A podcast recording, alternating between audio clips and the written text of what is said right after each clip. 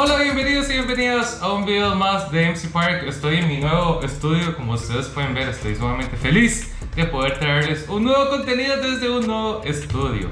Pero bueno, eh, el tema de hoy es un poco, puede ser pesado eh, y es un poco diferente a lo que nosotros estamos acostumbrados a ver en mi canal y se trata de COVID-19 o el famoso coronavirus. Como ustedes eh, bien conocen, ahorita esto es una pandemia, está afectando a nivel mundial en muchos países que se está viendo afectado de distintas maneras y de diferentes formas.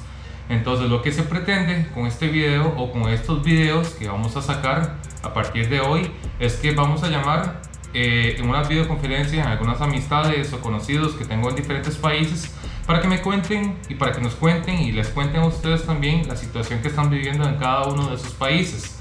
Empecemos por Costa Rica. Costa Rica, que es el país donde yo vivo, eh, el primer caso de COVID-19 apareció el 5 de marzo, que fue un caso sospechoso. Y hoy día, en este momento, tenemos, así, así brevemente les voy a contar, 618 confirmados. Eh, hoy estamos 14 de abril, o sea, ha pasado como una semana y un mes después del primer caso confirmado. De los 618 confirmados, 66 personas han sido recuperadas y lastimosamente hemos tenido 3 personas que se han muerto por este eh, virus y también hemos hecho más de, si no me equivoco, como 5.000 o 6.000 pruebas que han salido negativo. Entonces, eh, hoy tengo unas amigas que son muy especiales, que las quiero mucho, que está en El Salvador esperando para eh, contestar esta videollamada y vamos a escuchar un poco sobre el caso que se está viviendo eh, en El Salvador. Tenemos a Jennifer y a Liz Ramos de El Salvador. Vamos a ver si podemos aquí invitarlas. Creo que ya está. ¿Aló? ¿Me escuchan? Hola, hola. Hola, ¿cómo están? Muy bien. Tanto tiempo. Sí, hace rato. Sí, hace rato. Bueno, eh, ahorita, bueno, yo de antemano les había comentado un poquito de, de qué se iba a tratar este video y muy amablemente ellas eh, aceptaron la invitación y se ofrecieron estar en, en este, en este contenido, en este video, así que muchísimas gracias de antemano. Y bueno, ¿cuál es la situación actual que se está viviendo en El Salvador con respecto al COVID-19? Pues les cuento que es casi el mismo panorama en todo Centroamérica. Eh, poco a poco esto va poniéndose peor, más crítico. Acá en El Salvador, eh, gracias a Dios, no tenemos tantos casos aún, aunque cada día va apareciendo 5, 10 nuevos casos. Hasta el momento estaba viendo por acá que tenemos 149 casos confirmados. Gracias a Dios, la gran mayoría son de los que están en los, en los refugios, ya, de los que entraron al país desde más o menos el 22 ¿verdad? de marzo, cuando se cerraron las fronteras y todo lo- el ingreso de los extranjeros. Entonces, la gran mayoría de infectados están ahí, en, en los centros de cuarentena.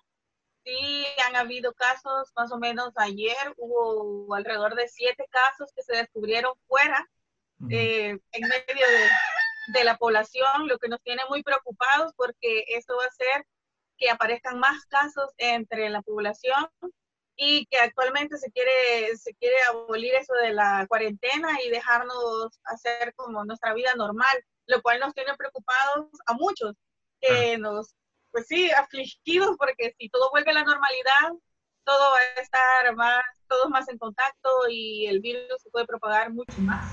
Claro, y a nivel país, eh, ¿cuáles han sido como las medidas preventivas que han tomado? Por ejemplo, les pongo un ejemplo, en caso de Costa Rica tenemos lo que es eh, una restricción vehicular sanitaria, o sea, además de la restricción vehicular que ya teníamos, que es que el vehículo que termina en X número de placa no puede circular un día por semana, eh, que es a partir de, si no me equivoco, 6 de la mañana a 6 o 7 de la noche.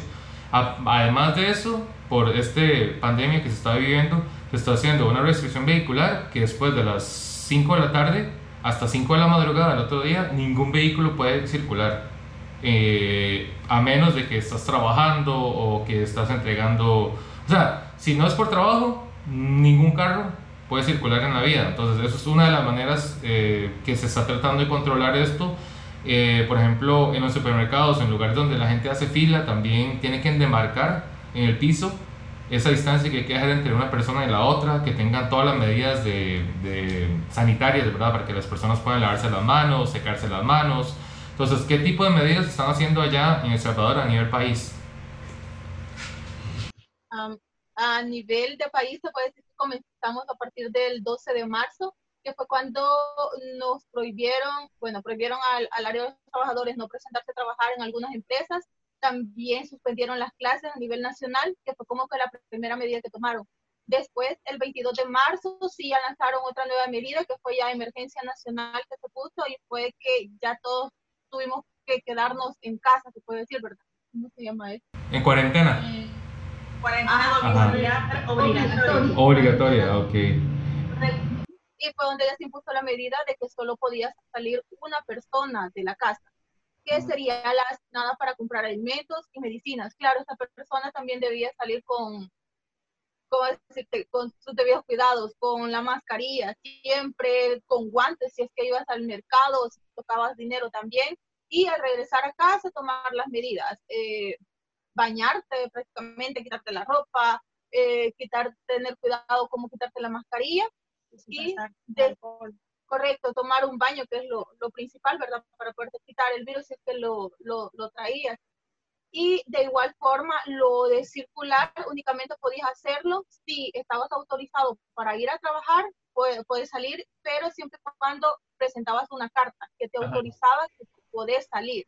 Mientras no. Y la medida es que si te descubrían que estabas en la calle y no portabas ese documento que te autorizaba, entonces la policía lo que hacía era llevarte a los lugares de, contención o de confinamiento que están ahorita las personas que han incumplido y las personas que también están cumpliendo su cuarentena. Y por ejemplo, las personas que incumplen, eh, por ejemplo, no están saliendo porque están con el permiso de trabajo, eh, los, los agarran y hay alguna multa o hay algún tipo de pues, penalización para esas personas, porque en el caso de nosotros, aquí en Costa Rica, eh, hay una multa de alrededor de como 200 dólares eh, estadounidenses más o menos y además te quitan las placas del vehículo y te restan 6 puntos de la licencia. Aquí había un lugar especial en donde llevan tu vehículo, es conocido como Shanghai, si no me equivoco. Queda acabar en la capital, en San Salvador. Si te quitaban el vehículo, lo llevaban a ese lugar y a ti te llevan a este lugar dentro de contención a cumplir tu cuarentena la primera fase se puede decir que fue la que hicieron el 22 y te capturaban incumpliendo esto solo porque querías salir, te llevaban al lugar de cuarentena, cumplías tu cuarentena y al salir ibas a ser procesado por desobediencia, que está penado en, el, en el Código Penal de acá del país, ¿verdad? Pero después de eso, como que se dieron algunas críticas, unos pro, unos contra en la asamblea y al final considero de que por el momento a nadie, nadie, nadie ha sido procesado y justo en eso están, en que las, las restricciones que se han puesto como que violentan algunos derechos de la población y por eso es que por el momento en la asamblea ahorita están discutiendo para ver si es que se continúa con estas medidas que se han estado tomando o si se quitan y nosotros regresamos a nuestra vida normal. Y a nivel de eh, a nivel económico, ¿qué tanto ha afectado esto en el caso de El Salvador? Bueno, primeramente me gustaría saber cómo en qué sector o en qué parte viven ustedes, si viven en la ciudad o si viven fuera de la ciudad, eh, y también cómo ha afectado eso en el caso de ustedes a nivel de la comunidad, ¿verdad? Porque dependiendo de dónde vivan ustedes, eso también puede ser afectado de una manera negativa, menos negativa o inclusive positiva, porque por ejemplo aquí se ha visto que hay empresas que son manufacturadores de alcohol en gel, de pues, mascarillas, de guantes y algunos productos de desinfectantes y etcétera, que son productos que gente lo consume a diario y más bien esta situación ha ayudado a levantar las ventas porque todo el mundo está comprando esos productos en este momento, más bien no hay y cuesta conseguirlos. Entonces, en el caso de ustedes, por ejemplo, personalmente o a nivel familiar o de comunidad, ¿cómo se ha visto esa, esa afectación? Pues en cuanto a ese tema de la economía, los negocios y todo eso, eh, como tú dices, igual acá las empresas que fabrican o que venden este tipo de medicamentos, guantes, mascarillas, eh, farmacias. O sea, más que todo las farmacias, los supers, que son los que están actualmente trabajando, porque el presidente así lo dijo, son como las únicas empresas que tienen el permiso para estar activos, porque si no, pues es un caos, ¿verdad? Entonces, estas empresas sí, se han ido como arriba, porque todo el mundo eh, va al súper, y eso es algo que hemos visto negativo, quizás un poco negativo también para las personas de los mercados. De esas personas que tienen sus frutas, sus verduras y todo eso que nos ofrecen, pero estamos viendo algo algo como, no sé, como una contradicción, porque está el súper y está el mercado, y ambos tienen permisos. Los mercados tienen permisos a las 12 del mediodía para estar abiertos, de 6 a 12, luego se cierran. Pero las personas van más a un súper que a un mercado que es donde están las familias que también necesitan, que viven de eso. Eh, tú nos preguntabas dónde vivimos, nosotros vivimos fuera de la capital, vivimos en la zona costera, 45 minutos fuera de la capital. Entonces, acá eh, la economía se basa en el turismo y en las, los restaurantes y los hoteles. Están cerrados las personas que tienen totalmente cerrados. la policía está viniendo cada cierto tiempo eh, con contingentes para poder observar cómo están. Y, está todo, todo cerrado. E incluso acaba de pasar la Semana Santa, que es la semana de vacación, y hubo un par de detenidos porque se rehusaban a estar en la cuarentena y se vinieron para las playas y se los llevaron a los centros de, de cuarentena porque las playas tienen que estar totalmente vacías para evitar el contagio. Los hoteles vacíos, todo. Entonces las personas que viven de eso, hay y casi que el 90% de las familias de la zona costera trabajan como meseros, como, eh, ¿cómo se llama? Bucamas y así y todos ellos están en casa y ellos no tienen la posibilidad de otro, lo que pasó con otros empleados, que sus empresas los han mandado a casa y les están pagando. Ellos no, porque ellos viven a diario, de las propinas, de lo que entra a diario. Y si el hotel o el, o el, o el restaurante está cerrado, ellos no tienen trabajo. Entonces ahorita están como, ¿y que comemos, verdad? Entonces el alcalde de nuestro municipio lo que ha hecho es eh, recopilar como listados a las personas que se han quedado sin empleo ahorita y lo que está haciendo es poco a poco les está enviando por lo menos un kit de canasta básica para que puedan sobrevivir por lo menos dos semanas mientras él logra conseguir otro presupuesto para poder estar como apaleando. Otra cosa que ha hecho el presidente es que se ha escogido, no sé cómo lo ha hecho la verdad, de un millón y medio de personas a las que se les va a beneficiar. Un millón y medio. Un millón y medio. Nosotros somos alrededor de 8 millones, no recuerdo con cuánto exactamente, somos 8 millones de, de salvadoreños. Y se ha escogido un millón y medio para darles un bono de 300 dólares por medio del documento de identidad DUI, en este caso. Entonces, uh, lo que pasa es que tú verificas en una, entidad que se llama Senade, y ellos son los encargados de decirte si tienes el beneficio o no, y los que tienen el beneficio pues van y retiran su dinero del banco, que les va a ayudar para sobrevivir por lo menos un mes. Son 300 dólares, pero no a todos se les ha dado. Entonces, eso ha sido un problema porque fue la semana, hace como 15 días, ¿cuándo fue?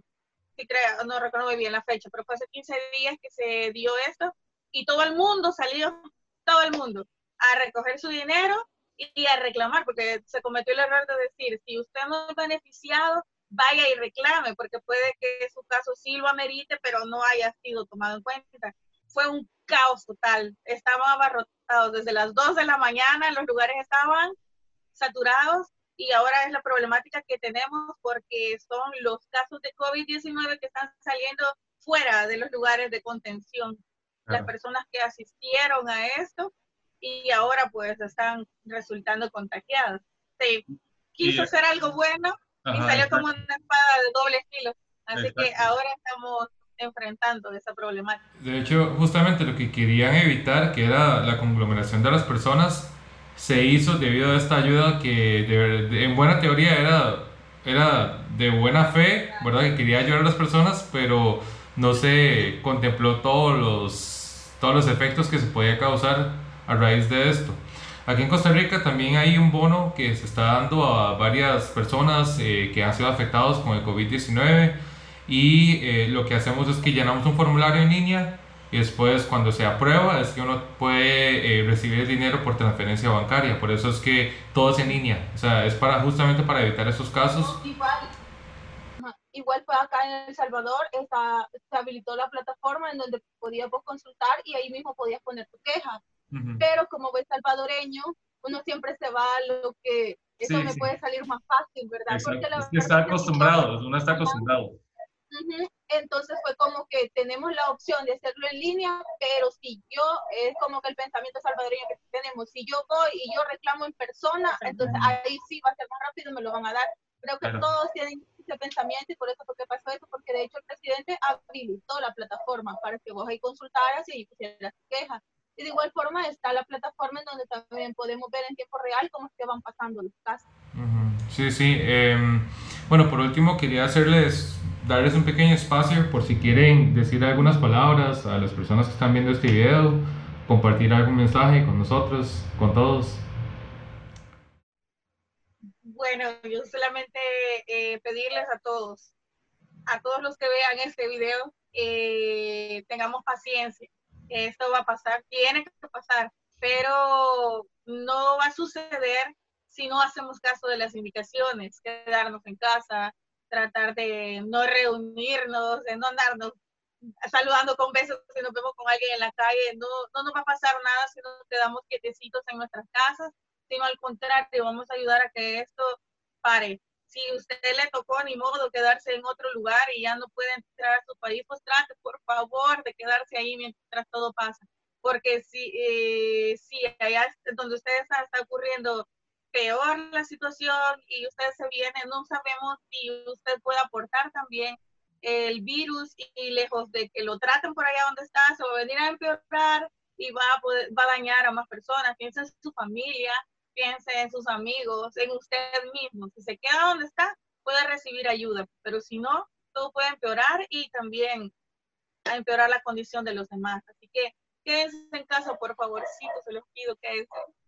Muchas gracias. Sí, de verdad creo que es cuestión de, de crear conciencia en cada uno de nosotros porque yo sé que nadie nos gusta estar en la casa encerrados todo el día, todos los días, eh, lidiar con diferentes situaciones que uno podría pasar en la casa, pero mientras más hacemos caso, creo que más rápido se termina esa situación y se controla, porque se ha visto en otros países, eh, no, por, no queremos mencionar nombres, pero se ha visto en las noticias que hay países que por no hacer caso, ahorita están sufriendo daños colaterales y daños que no hay vuelta atrás entonces, realmente me gustaría también aprovechar esta oportunidad y este video para decirles a la gente que logran ver este video que por favor hagamos conciencia que esto es como un granito de arroz que estamos poniendo cada uno, ¿verdad? De, en quedarnos en casa y que de verdad, o sea, tener mucha paciencia, mucha fuerza, mucha sabiduría también de llevar a cabo estas situaciones, estos momentos tan difíciles y también creo que solidaridad porque si hay personas que tal vez tienen un poquito más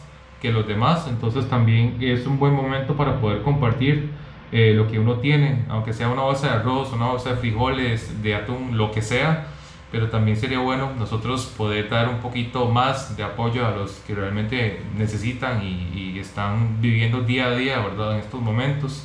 Eh, gracias Liz, gracias Jenny eh, por este, esta entrevista, ha sido muy, muy, muy bonito, ¿verdad? Y también hemos podido conocer un poquito de lo que está pasando, lo que está viviendo la gente en El Salvador.